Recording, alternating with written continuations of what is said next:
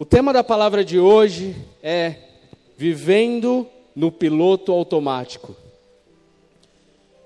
Você certamente já deve ter ouvido sobre piloto automático, né? A gente sabe que existem dois tipos de piloto automático. Existe o carro com piloto automático, você aciona lá os botãozinhos, você não precisa fazer nada, é uma beleza, né? Aí você não precisa acelerar, na verdade precisa frear, né? Senão o carro bate. Mas existe também o carro autônomo. Quem já ouviu falar de carro autônomo?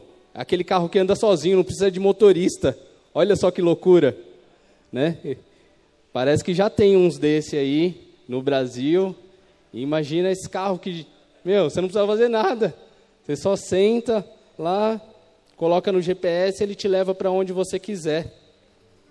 E tudo isso são facilidades que o mundo de hoje ele nos oferece, né? O mundo de hoje nos oferece muitas facilidades. Se a gente falasse sobre isso, de repente, há 50 anos atrás, a pessoa ia falar que você estava louco, tinha tomado alguma coisa. Mas hoje é uma realidade e isso tende a ser uma realidade cada vez mais perto das nossas vidas. E isso traz consigo essas, esse piloto automático, traz o conforto, a facilidade.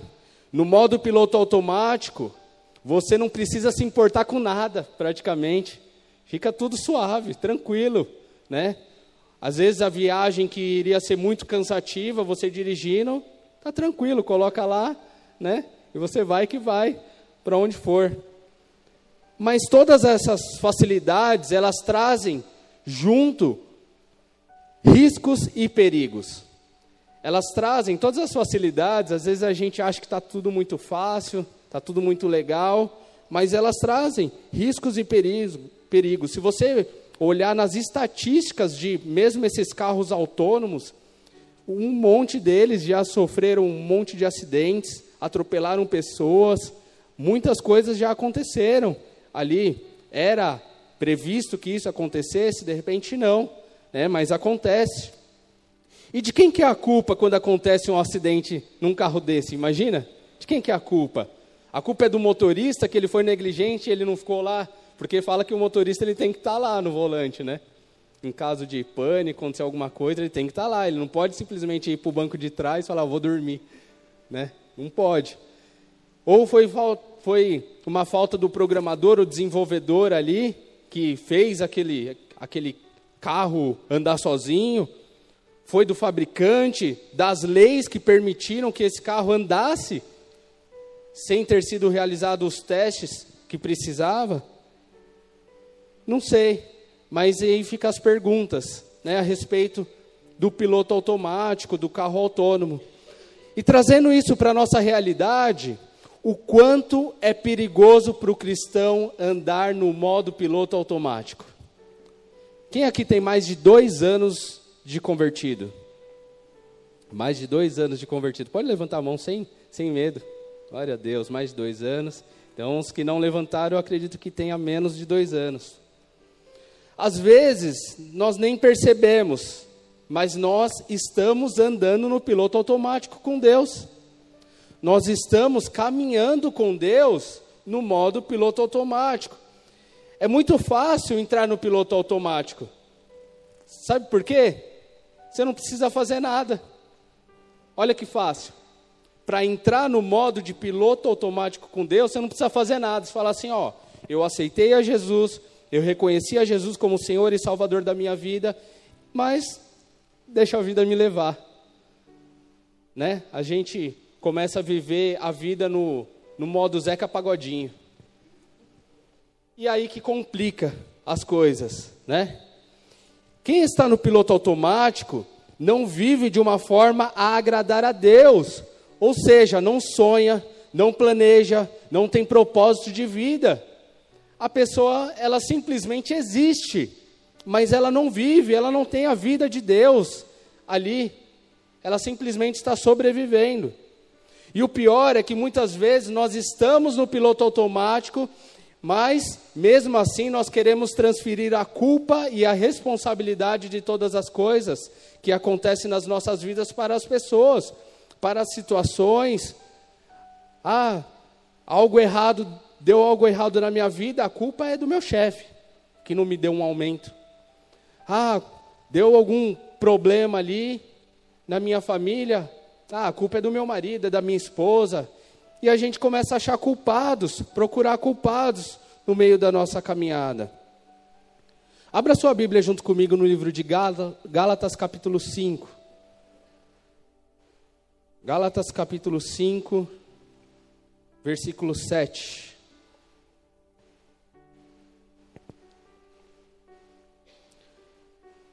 Você pode acompanhar também no telão, diz assim o texto: Vocês estavam indo bem na corrida. Quem os impediu de seguir a verdade? Certamente não foi em Deus que os levou a pensar assim, pois ele os chamou para serem livres. Um pouco de fermento se espalha por toda a massa. Até aí, curva a tua cabeça mais um momento. Pai, nós te damos graças, nós rendemos aqui adoração diante do Senhor. Pedimos para que o teu Espírito Santo, Pai, possa ministrar os nossos corações de uma forma especial nessa noite. Fala conosco, Pai. Fala conosco.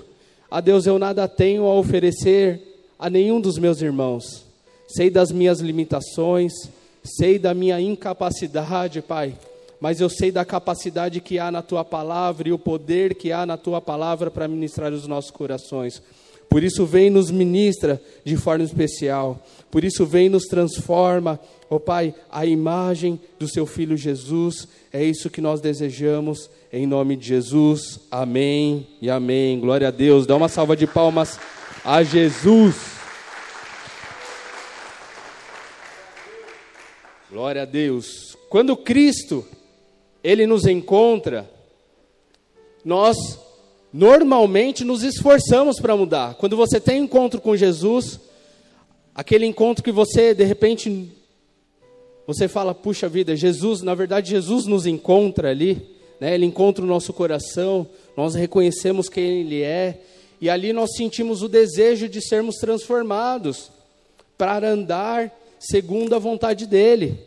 Nós começamos a fazer aquilo não aquilo que agrada mais o nosso coração e a nossa carne, mas aquilo que agrada a Ele. Então nós buscamos na palavra de Deus aquilo que é certo, aquilo que é errado, aquilo que é bom, aquilo que é ruim.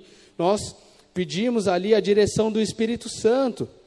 E nessa caminhada, nós começamos a renunciar algumas coisas nos nossos comportamentos. Aquilo que você fazia antes de conhecer a Cristo, você passa a não fazer mais, porque não faz mais parte da tua natureza, amém? Mas no decorrer das nossas vidas, na nossa caminhada com Deus, isso vai se esfriando de certa forma. Obrigado. André. Isso vai se esfriando, e aí a gente vai entrando nesse piloto automático, deixando de sacrificar deixando de renunciar, deixando de se esforçar para fazer a vontade de Deus. E isso é muito comum, como eu disse, você não precisa fazer absolutamente nada. Você nem precisa ficar andando em pecado muitas vezes. É só você falar assim: "Ah, tá tudo bem". E eu vou citar aqui alguns sinais de alguém que está andando no piloto automático e os estágios de quem está andando no piloto automático. Por isso, é muito fácil, mas é muito sério também andarmos no piloto automático. Esse modo, a pessoa vai entrando em estágios dos mais simples aos mais profundos e muitos, muitas vezes ela, ela nem percebe que ela está entrando nesse modo. E o primeiro deles, e não menos importante, talvez seja o mais importante porque é o fundamento das outras coisas, é o que acontece quando a pessoa se recusa a andar em fé. Não tem como cristão andar sem fé, tem? Como cristão andar sem fé? Sem crer? Aí você acha, porque você crê em Deus, isso já é suficiente para todas as coisas. Porque você diz que crê na palavra de Deus, isso já é suficiente. Mas quando achamos que não precisamos mais crer, isso é um perigo para as nossas vidas.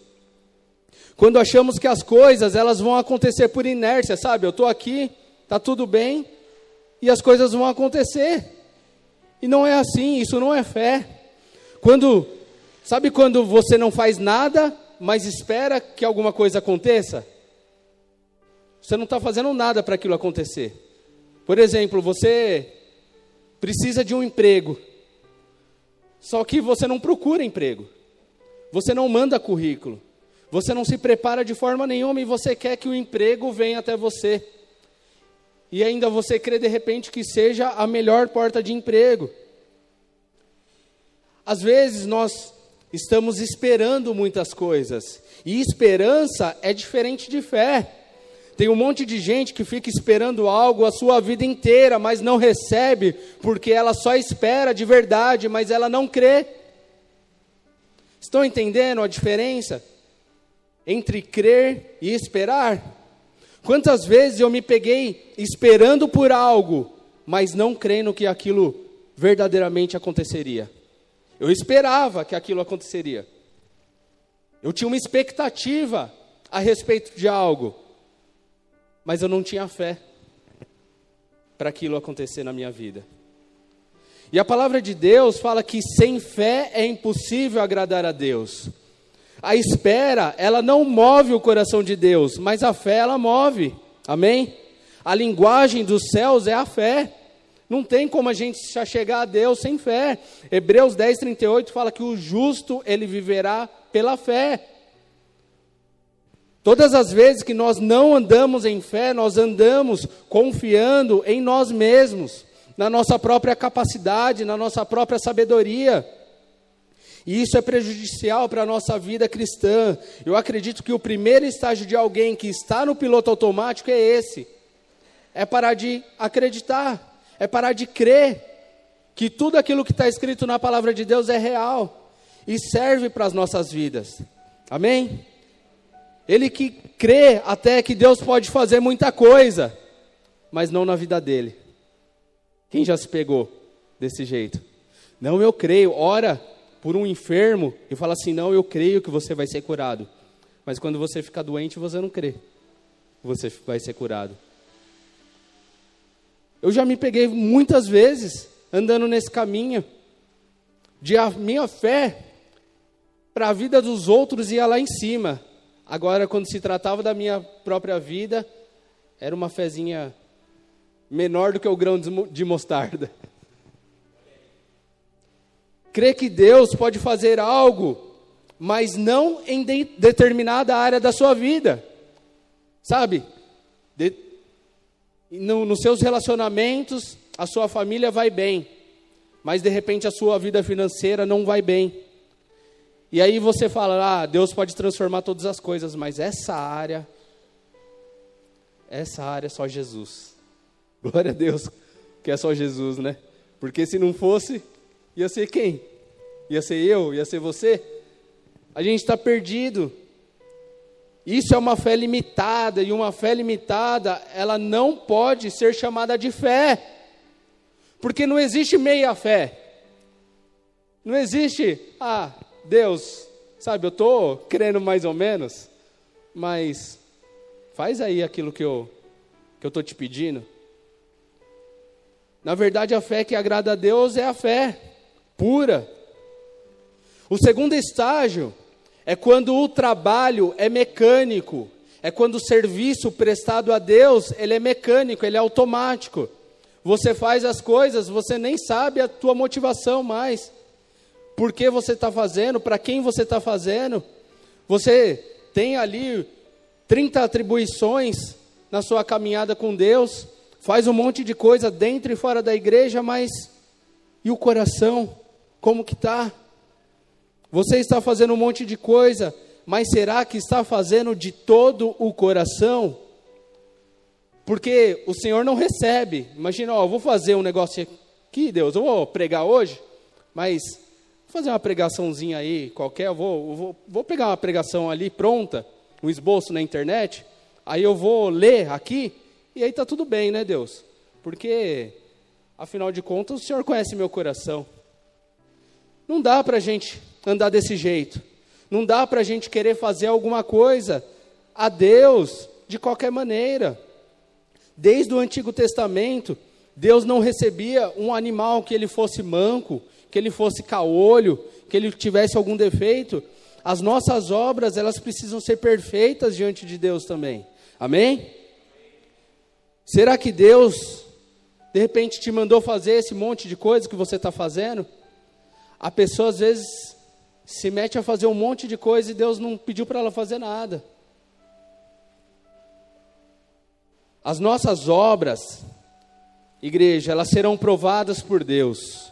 1 Coríntios 3, do 10 ao 15, fala que as nossas obras, elas serão provadas pelo fogo.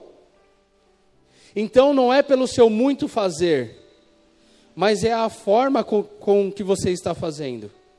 É como você está lidando com as coisas de Deus. Amém? Glória a Deus.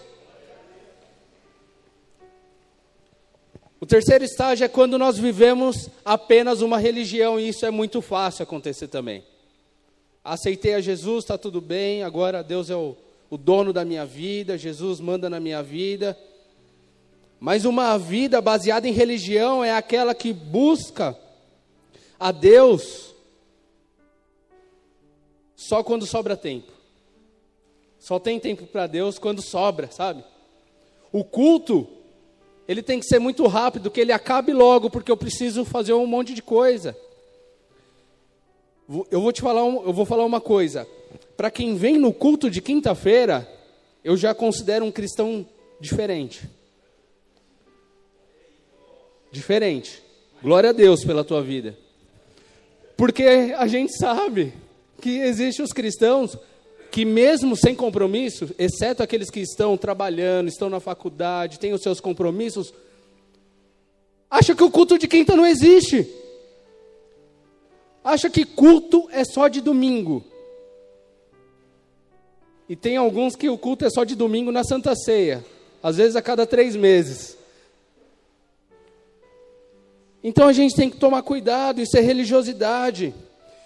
Esse tempo ele precisa ser dedicado a Deus, não somente o tempo no culto, mas o tempo fora do culto. A pessoa ela vive, ela fala: "Eu sou cristão, mas eu não tenho vida nenhuma com Deus. Eu não tenho relacionamento, eu não oro, eu não leio a Bíblia, eu falo que eu sou cristão. Eu falo que a Bíblia é o meu manual de vida, mas eu não conheço a Bíblia. Então você está confiando a vida a algo que você não conhece? Olha que perigo. Isso acontece muitas vezes quando nós fazemos as coisas por obrigação e não por devoção a Deus, porque nós o amamos.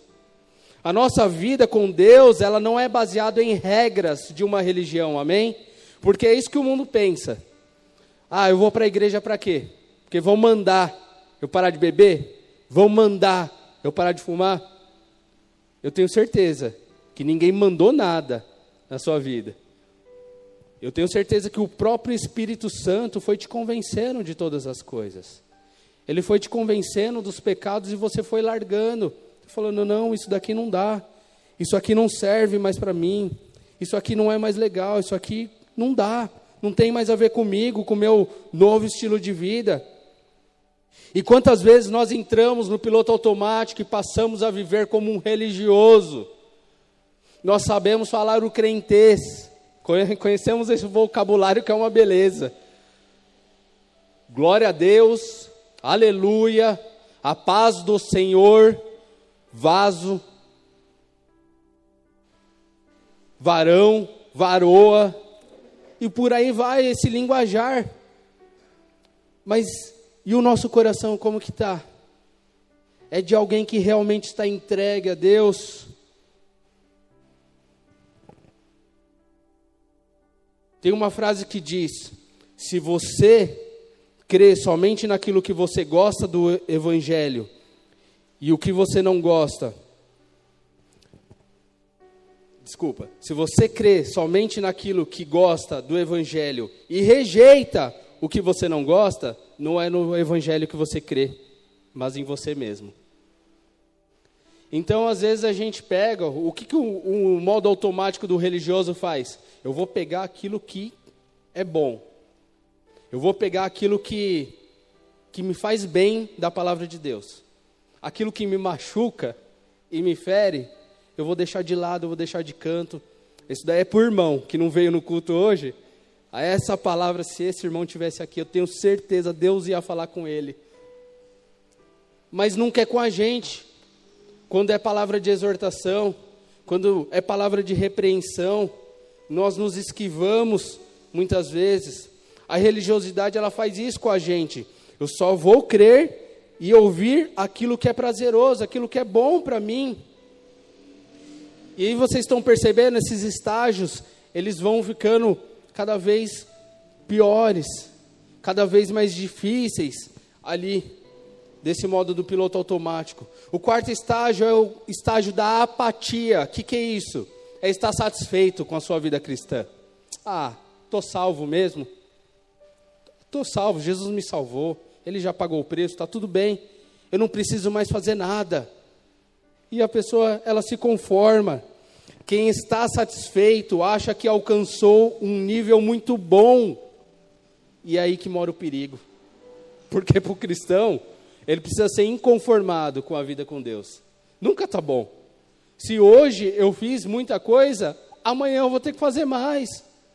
Amanhã eu vou ter que sacrificar mais. Amanhã eu vou ter que oferecer mais. Entenda que estar satisfeito com a sua vida cristã não tem nada a ver com ser grato a Deus, amém? Porque às vezes a gente confunde satisfação da nossa vida cristã com gratidão. E nós somos gratos a Deus por tudo aquilo que Ele fez, por tudo aquilo que Ele faz. Mas nós somos insatisfeitos, nós queremos mais de Deus, nós queremos que Ele faça, aquele que começou a boa obra em nós, ele é fiel e justo para completar. Então ele está fazendo a obra, ele está fazendo a obra, ele está mexendo aqui dentro. Isso precisa ser movimentado cada dia mais. Senão, imagina, você colocou a plaquinha, obras embargadas aqui, ó, acabou. Aqui você não mexe mais, Jesus, porque eu já estou muito perfeito. Tá tudo muito bom aqui, eu estou muito bonitinho. Eu já parei com os vícios lá, já parei com a prostituição, já parei com um monte de coisa. Tá tudo muito bom, eu já vou na igreja, né, Jesus? Então tá, Senhor, já está muito satisfeito com a minha vida. E muitas vezes no modo piloto automático a gente enxerga assim a nossa caminhada, mas sem perceber e sem falar, porque a gente não assume que a gente está no modo piloto automático. A gente olha e fala: não, tá tudo bem, a minha vida como cristão tá, tá legal eu estou alinhado. Mas eu nunca vou estar alinhado o suficiente. Eu nunca vou estar pronto e bom o suficiente, porque tem sempre algo a ser transformado em mim. Se acabasse a transformação, tenho certeza que Jesus já tinha me levado. Amém? Filipenses capítulo 3, versículo 12. Olha o que Paulo fala. Eu não estou dizendo isso que já obtive tudo isso, que já alcancei a perfeição. Cara, o apóstolo Paulo falando, não era qualquer um. Ele falou que não alcançou a perfeição ainda. Mas prossigo a fim de conquistar essa perfeição para a qual Cristo Jesus me conquistou. Ou seja, Jesus nos conquistou para nós sermos perfeitos como ele é. Por isso que eu não sou o seu modelo. Por isso que o pastor não é o seu modelo. Ele, ele pode ser exemplo para as nossas vidas. Eu posso ser um exemplo para a sua vida, mas o nosso modelo é Jesus. Amém? Glória a Deus. Dá uma salva de palmas a Jesus por isso. E Paulo ainda continua. Aqui ele fala: Não, irmãos, eu não alcancei mas concentro todos os meus esforços nisto. O que, que ele concentra? Tudo, todos os esforços. Em que? Esquecendo-me do passado e olhando para diante, prossigo para o final da corrida, a fim de receber o prêmio celestial para o qual Deus nos chama em Cristo Jesus. Nós temos um prêmio celestial. Nós temos um prêmio preparado para nós. E você não alcançou esse prêmio ainda. Eu não alcancei esse prêmio ainda, nós continuamos nessa corrida. mas nós continuamos nessa corrida não no modo piloto automático. Não mais, amém? Nós estamos nessa corrida agora entregando a nossa direção para Deus, entregando ao Senhor ali a direção da nossa vida. Por isso, não se conforme com aquilo que Deus já fez na sua vida, Ele tem mais. O pastor pregou sobre isso no domingo. Deus tem mais para as nossas vidas. Ele deseja sempre fazer mais. Deus não é um Deus de, ó, oh, eu tenho um conta-gotas aqui na minha mão e eu vou te abençoar a conta-gotas. Eu vou fazer na sua vida uma transformação a conta-gotas. E aí um pouquinho, aí daqui um mês ele faz um pouquinho, aí daqui mais um mês ele faz um pouquinho. Não! Esse não é o nosso Deus. Ele tem prazer em nos abençoar. Ele tem prazer. A, a, palavra de Deus fala que ele é galardoador daqueles que o buscam. Ou seja, ele é presenteador daqueles que o buscam.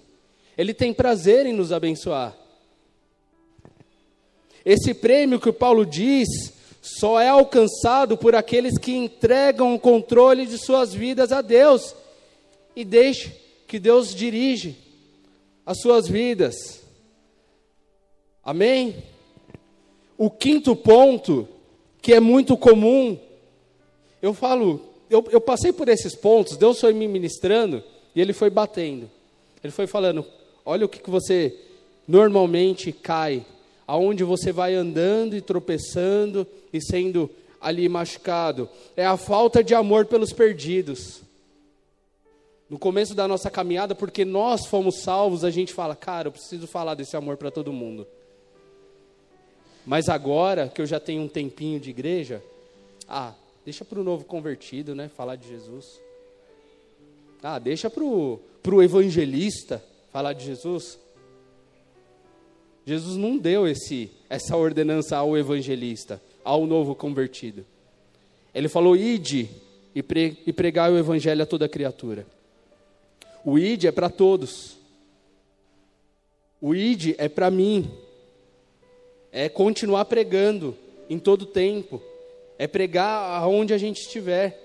É pregar com as nossas palavras, é pregar com as nossas atitudes, mas pregar o evangelho.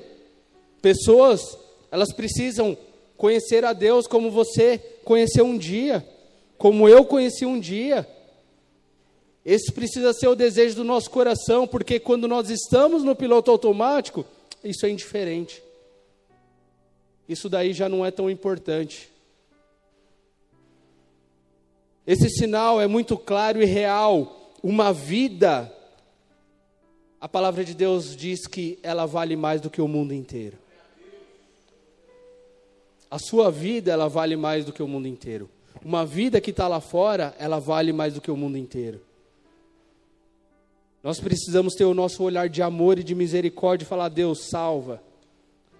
Eu não me conformo a um familiar meu ir embora e não conhecer a Jesus. A gente tem que ser inconformado com isso.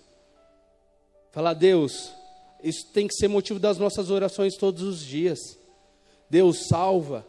Salva aquele meu familiar, salva aquele meu amigo. Salva essa pessoa você tem a oportunidade de orar ali por todas as pessoas que estão ao seu redor, ninguém pode te impedir de fazer isso.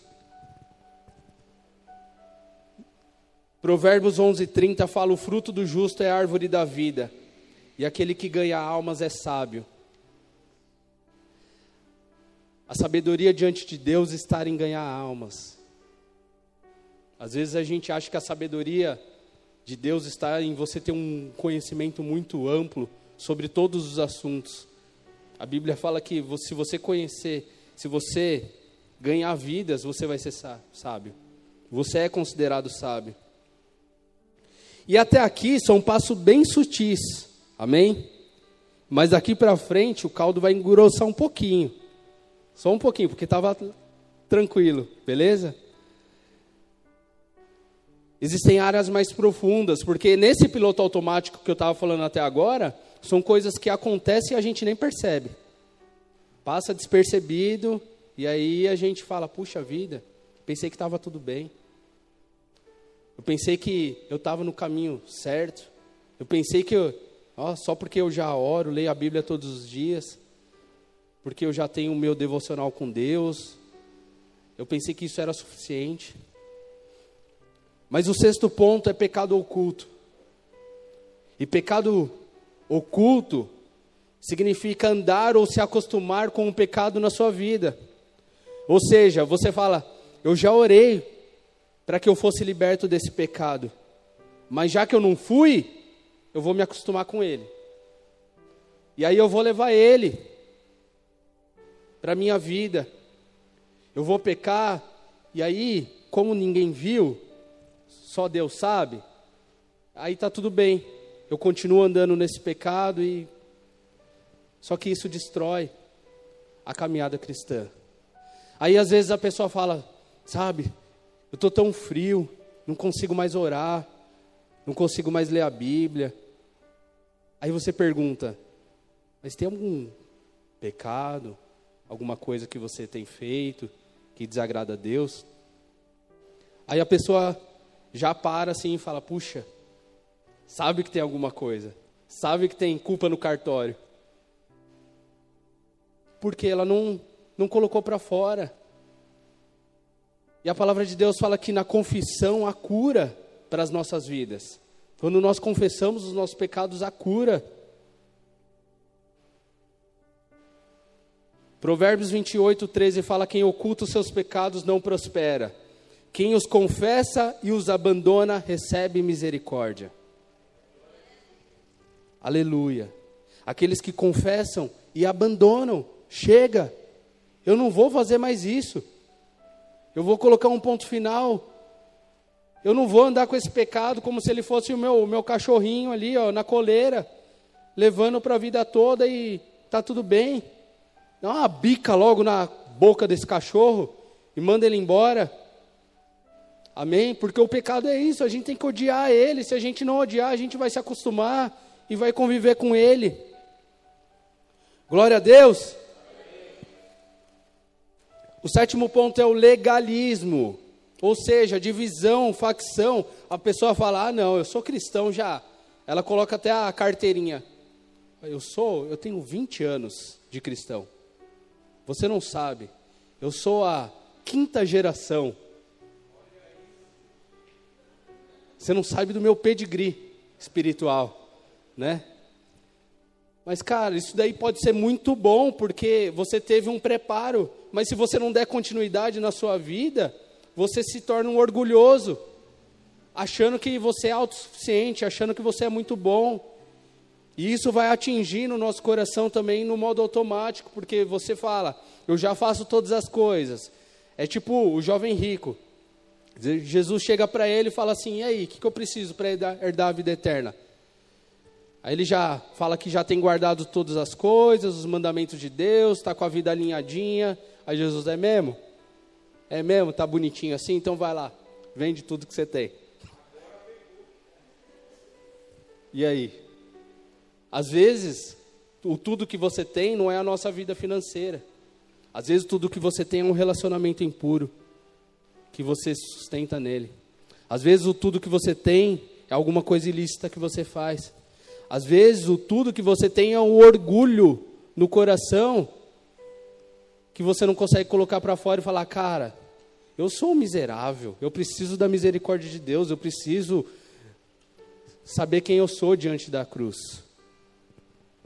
Fofoca, julgamento, achar que ah, o meu chamado, o meu ministério é maior do que o do outro. Cara, não existe isso. Não existe isso no cristianismo. O pastor Eric tem uma frase, ele costuma falar assim, o pastor Eric de Santos, ele fala que aos pés da cruz o terreno é plano. Então não existe, ah, eu sou um cristão muito maior. Cara, eu sou um cristão, filho, amado, eu recebi da misericórdia de Deus, da graça de Deus, e todos nós estamos nessa mesma situação, amém? Eu posso estar aqui em cima, mas isso não me diferencia em nada da sua vida, da sua caminhada. De repente você pode ter muito mais vida com Deus do que eu, você pode ter muito mais preparo do que eu. Às vezes a gente acha que o lugar de destaque é um lugar que o cristão ele, ele tem um ele é maior no reino de Deus. Se fosse isso, Jesus não chamaria uma criança, né, para falar assim, ó, ó o maior no reino de Deus aqui, ó. Não sabe nem fazer nada direito às vezes. Sabe nem o que fala. Mateus 7, do 3 ao 5 fala: Por que você se preocupa com o cisco do olho do seu amigo enquanto há um tronco em seu próprio olho? Como pode dizer ao seu amigo: Deixa-me ajudá-lo a tirar o cisco do seu olho, se não consegue ver o tronco em seu próprio olho? Hipócrita. Primeiro livre-se do tronco em seu olho, então você verá o suficiente para tirar o cisco do olho do seu amigo. Olha, as palavras de Jesus, elas são muito fortes. Elas cortam. Porque esse texto fala com a gente, que muitas vezes julga, que muitas vezes aponta, que muitas vezes fala do outro. Mas será que a nossa vida está tão alinhada o suficiente para que a gente tenha toda essa autoridade para falar do outro? Agora, já partindo para o final, esse é o último estágio mais profundo. A falta de perdão e a raiz de amargura. Machucados na nossa vida, na nossa caminhada com Deus, elas afetam o nosso relacionamento com Deus. Hebreus 12, 15 fala: Cuidem uns dos outros para que nenhum de vocês deixem de experimentar a graça de Deus. Fiquem atentos para que não brote nenhuma raiz venenosa de amargura que cause perturbação, contaminando muitos. A falta de, de perdão, sabe o que, que ela é? Ela é um veneno que você toma esperando que o outro morra. Você toma um copo de veneno e fala: ah, Eu quero que esse daí morra.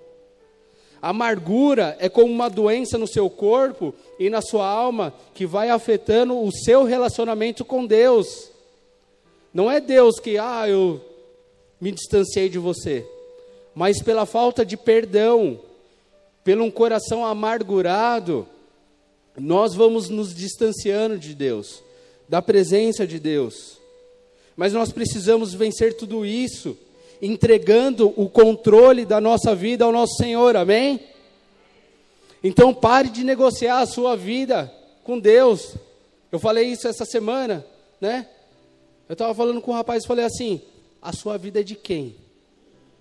Ela é sua ou ela é de Deus? Ah, não. De manhã ela é de Deus, à noite, ah, à noite você está ligado, né?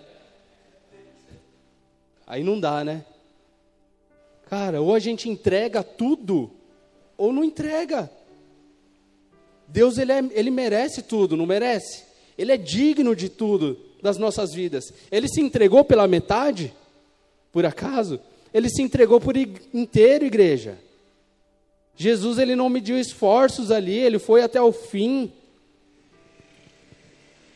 Talvez você tenha se identificado em algum desses estágios do piloto automático, ou de repente em todos, e sabe que isso tem ferido a sua caminhada com Deus.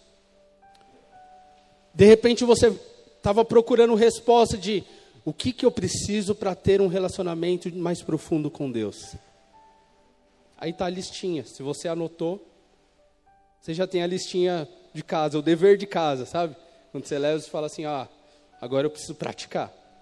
Agora eu preciso re e rever esses pontos para ver onde eu estou falhando.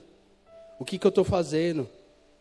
Como, como eu disse, tudo começa bem sutil, bem tranquilo, parece que está tudo bem. Começamos a viver de um modo que achamos que está tudo muito tranquilo, que estamos com Deus e Ele está com a gente, e está tudo resolvido. Porém, existe mais. Existe mais, sempre existe mais com Deus. Nunca é o limite. Sabe quando que é o acabou, não existe mais? É quando você parte para a glória. Aí não tem mais mesmo. Tem mais o quê? Tem o céu, tem Jesus ali. Que mais que a gente vai querer? Aí não precisa de mais.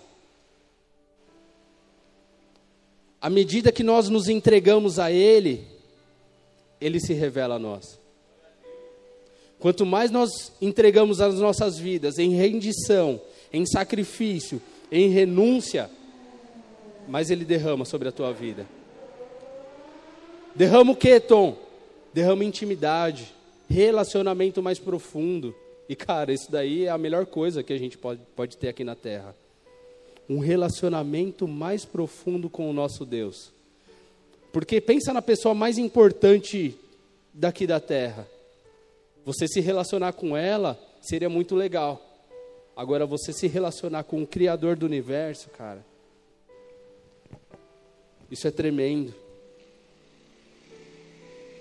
E não existe reparo que Deus não possa fazer. Não existe nada. Ah, está quebrado e Deus não consegue consertar. Ah, não, não. Quantas vezes a gente ouve ou já ouviu? Ah, esse aí não tem jeito para Deus, não. Ah, acho que Deus olha e fala assim: você está tirando, né? Você não sabe o que você está falando. Por isso que Deus, ele chama os loucos para confundir os sábios. Por isso que aqueles que normalmente se convertem não são aqueles sábios com a sabedoria desse mundo. Deus não chamou essas pessoas. Deus chamou aqueles que realmente não são. Eu era um desses, eu sou um desses, continuo sendo.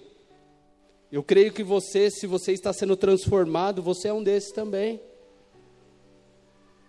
Então, para Deus tem jeito. Ah, eu tenho falhado nesses pontos, tem jeito. Ah, eu tenho falhado em todos os pontos, Tom, tem jeito também. Para Deus sempre tem jeito.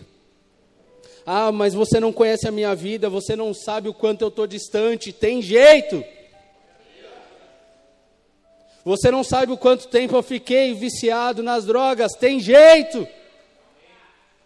Você não sabe o quanto eu me afundei no pecado. Tem jeito. Para Deus sempre tem jeito, igreja. Não existe nada que Deus não possa consertar. Sabe qual que é o convite de Jesus? Vinde a mim. Vinde a mim todos aqueles que estão cansados e sobrecarregados. E o que, que ele vai ter para a gente? Descanso para nossa alma. É isso que Deus tem para nós. Não é um descanso de férias. Não é um descanso. Ali eu passei um final de semana tranquilo, não fiz nada, não é um descanso em frente à televisão assistindo Netflix, não é dormindo o dia inteiro. É uma paz que excede todo entendimento humano. Que só quem serve a Cristo, ama a Cristo, sabe o que é andar nela. O nosso descanso, ele está em Deus. E só assim nós deixaremos Deus conduzir as nossas vidas através desse descanso, através de entregar as nossas vidas por completo, parar de negociar uma área sim, a outra não, entregar tudo, falar: Deus, eu sei que vai ser difícil, eu sei que vai ser custoso, eu sei que vai me custar tudo às vezes, mas eu sei que vai valer a pena. Porque tudo que a gente faz com Deus tem que ser numa perspectiva de eternidade. Se a gente fizer algo baseado nas coisas dessa terra, meu, vai ser tudo perdido. As coisas dessa terra, elas são corruptíveis. Elas vão se corrompendo. Mas aquilo que Deus tem para nós é eterno. Amém? Curva a tua cabeça, fecha teus olhos.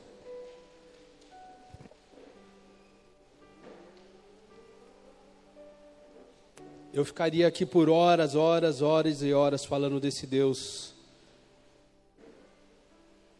tão poderoso, tão santo, cheio de amor e de misericórdia. Um Deus incomparável que nos ama e Ele não quer você de qualquer jeito. Ele não quer você andando no piloto automático, distante dele. Ele não quer ver a sua vida de qualquer jeito. Mas assim como um pai, ele quer ver o filho no caminho certo. Assim como um pai quer o melhor para o seu filho, Deus, como um bom pai, ele deseja o melhor para as nossas vidas. Mas para isso nós precisamos entregar o controle de tudo. Nós precisamos entregar o governo das nossas vidas, deixar que Ele nos guie, deixar que Ele nos direcione, entregar completamente tudo. Por isso, nessa noite, eu quero fazer um convite, principalmente a você que está nos visitando, e você fala, Tom, beleza, eu acho que eu, eu entendi algumas coisas aí, ou eu não entendi nada, mas eu entendi esse finalzinho aí, eu sei desse Deus que me ama e que Ele deseja se relacionar comigo. Esse Deus, Ele desceu à terra como um homem, morreu numa cruz, para que você tivesse vida. Não somente vida, mas que você tivesse vida em abundância. Por isso, se você deseja entregar a sua vida a Jesus nessa noite, aí no seu lugar, você não precisa dar sinal nenhum para ninguém. É você e Deus. Coloca a tua mão no seu coração. As luzes estão apagadas. E ore. Faça uma oração ao Senhor entregando a sua vida. Se esse é o teu desejo, repete sua oração comigo, dizendo: Senhor Jesus, Senhor Jesus, eu entrego eu entrego toda a minha vida toda a minha vida para que o Senhor me guie, para que o Senhor me guie, me direcione, me direcione, faça todas as coisas novas faça todas as coisas novas em minha vida, em minha vida. em nome de Jesus. Eu entrego, Senhor, Senhor, a minha vida, a minha vida. escreve o meu nome Escreve meu nome no livro da vida, no livro da vida. me dá salvação, Me dá me salvação. dá vida eterna contigo. vida eterna contigo. Eu desejo Eu desejo ter um relacionamento mais Ter um profundo relacionamento com o Senhor, com o Senhor. em nome de Jesus. Glória a Deus. Eu quero fazer uma oração por você. Pai, em nome de Jesus, toma essas vidas diante do Senhor. Essas vidas que te aceitaram, te reconheceram, reconheceram as suas limitações, os seus pecados, mas reconheceram também que o Senhor é um Deus de graça e de misericórdia, um Deus de amor, um Deus bom, que se revelou a elas nessa noite. Espírito Santo de Deus, eu peço que o Senhor guarde essas vidas, ó Pai, livre de todo mal. Em nome de Jesus Cristo, Pai, que eles possam caminhar contigo. Em nome de Jesus Cristo, Pai. A Deus e tendo experiências, ó Pai, sobrenaturais contigo a partir de hoje, em nome de Jesus. Aleluia. Sabe, igreja, quantas vezes eu me peguei e me pego em vários desses pontos citados. E quando eu não trato, sabe o que, que acontece? Isso vai crescendo. E aí vai perdendo o controle, eu não, não tenho controle mais. Do que adianta ter uma aparência de estarmos vivos, mas estarmos mortos? Sabe, você pode ser até uma boa pessoa, estar em todos os cultos, todas as atividades da igreja, e mesmo assim estar diante, distante de Deus. Essa é uma palavra, especialmente para você que já conhece e serve a Deus há algum tempo, em sua caminhada. Sabe, nós precisamos vigiar para que não venhamos cair nessas armadilhas, não andar mais em fé, tudo virar mecânico, a apatia tomar conta do nosso coração, a falta de amor pelos perdidos, os pecados ocultos, o legalismo, a divisão, a, arma, a amargura, a falta de perdão. Deus ele deseja derramar algo novo sobre as nossas vidas. Mas Deus, Ele só derrama vinho novo em odre novo. E se você sabe que você tem sido um odre velho, cheio de impureza, cheio de rachadura, que a presença de Deus, ela tem vindo sobre a tua vida, você recebe a presença de Deus no culto, mas ela se vai depois. Porque você tem identificado essas faltas na sua vida. E você sabe que Deus está falando contigo. Coloca a tua mão no seu coração. Vou fazer mais uma oração. Pai, nós reconhecemos o quanto nós somos falhos, o quanto nós precisamos, nós carecemos da tua misericórdia e da tua graça. Se não fosse a tua graça, ó Pai, nas nossas vidas, nós estaríamos perdidos. Perdidos nos nossos erros, perdidos nos nossos pecados, nos nossos achismos, em achar que a nossa vida cristã está boa o suficiente. Tem misericórdia de nós, ó Deus, e nos transforma a imagem de Jesus. Nos transforma a tua imagem e semelhança, pois foi para isso que o Senhor nos criou para ter um relacionamento mais profundo, não andar como um religioso, mas como um filho apaixonado pela tua presença. Por isso, restaura, restaura, Senhor, a intimidade, restaura, Senhor, a santidade, restaura, Senhor, o coração puro e as mãos limpas diante do Senhor. Nós queremos te ver, nós queremos te tocar, nós queremos, ó oh Pai, ter um relacionamento mais profundo, porque nós sabemos que o Senhor tem mais.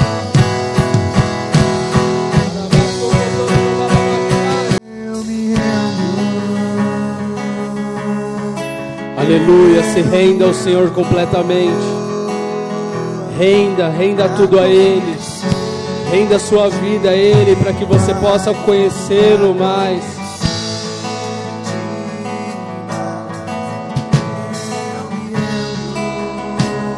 Aleluia, nós rendemos tudo a Ti, Jesus. Nós rendemos tudo a Ti. Rendemos as nossas vidas. Rendemos ao Pai o nosso coração. Rendemos a Ti a honra, a glória e o louvor. Aleluia. Vamos fazer uma oração final, porque se Deus é por nós, quem será contra nós? Agindo Deus, quem impedirá? Tudo posso, naquele que me fortalece. Oremos todos, Pai nosso que estás nos céus, santificado seja o teu nome. Venha a nós o teu reino. Seja feita a tua vontade, assim na terra como nos céus. O pão nosso de cada dia nos dai hoje. Perdoa as nossas dívidas, assim como nós perdoamos aos nossos devedores. E não nos deixes cair em tentação, mas livra-nos do mal. Pois teu reino, o poder e a glória para sempre. Glória a Deus, aplauda ao Senhor. Aleluia, vai na paz do Senhor, Deus te abençoe.